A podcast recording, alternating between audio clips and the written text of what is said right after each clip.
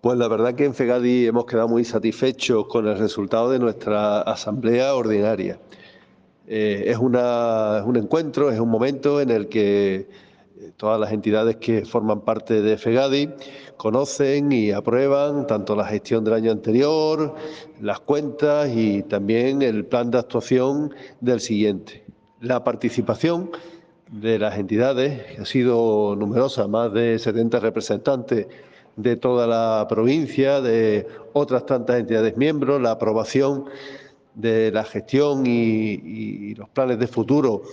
por unanimidad y ese sentido que da la Asamblea de entidad cohesionada eh, nos motiva a seguir trabajando en pro de los derechos de las personas con discapacidad física y orgánica de nuestra provincia.